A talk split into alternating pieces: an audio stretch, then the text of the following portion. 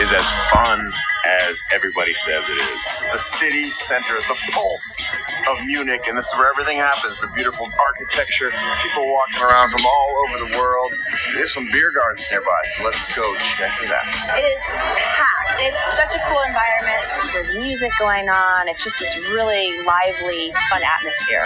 We're eating our traditional German food, and we have bratwurst, a bunch of different kinds of sausage, tons of meat. These beers aren't just your normal beers. These are huge liter glasses. Munich is really interesting. Munich is as fun as everybody says it is. The city center, the pulse of Munich, and this is where everything happens. The beautiful architecture, people walking around from all over the world.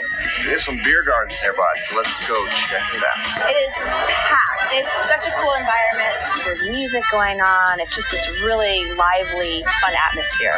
We're eating our traditional German food, and we have bratwurst, a bunch of different kinds of sausage, tons of meat.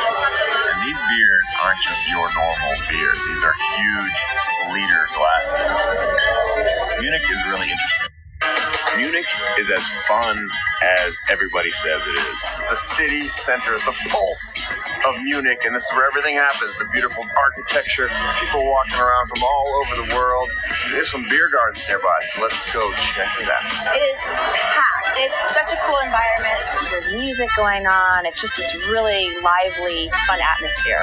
We're eating our traditional German food, and we have bratwurst, a bunch of different kinds of sausage, tons of meat. And these beers aren't just your normal beers. These are huge liter glasses.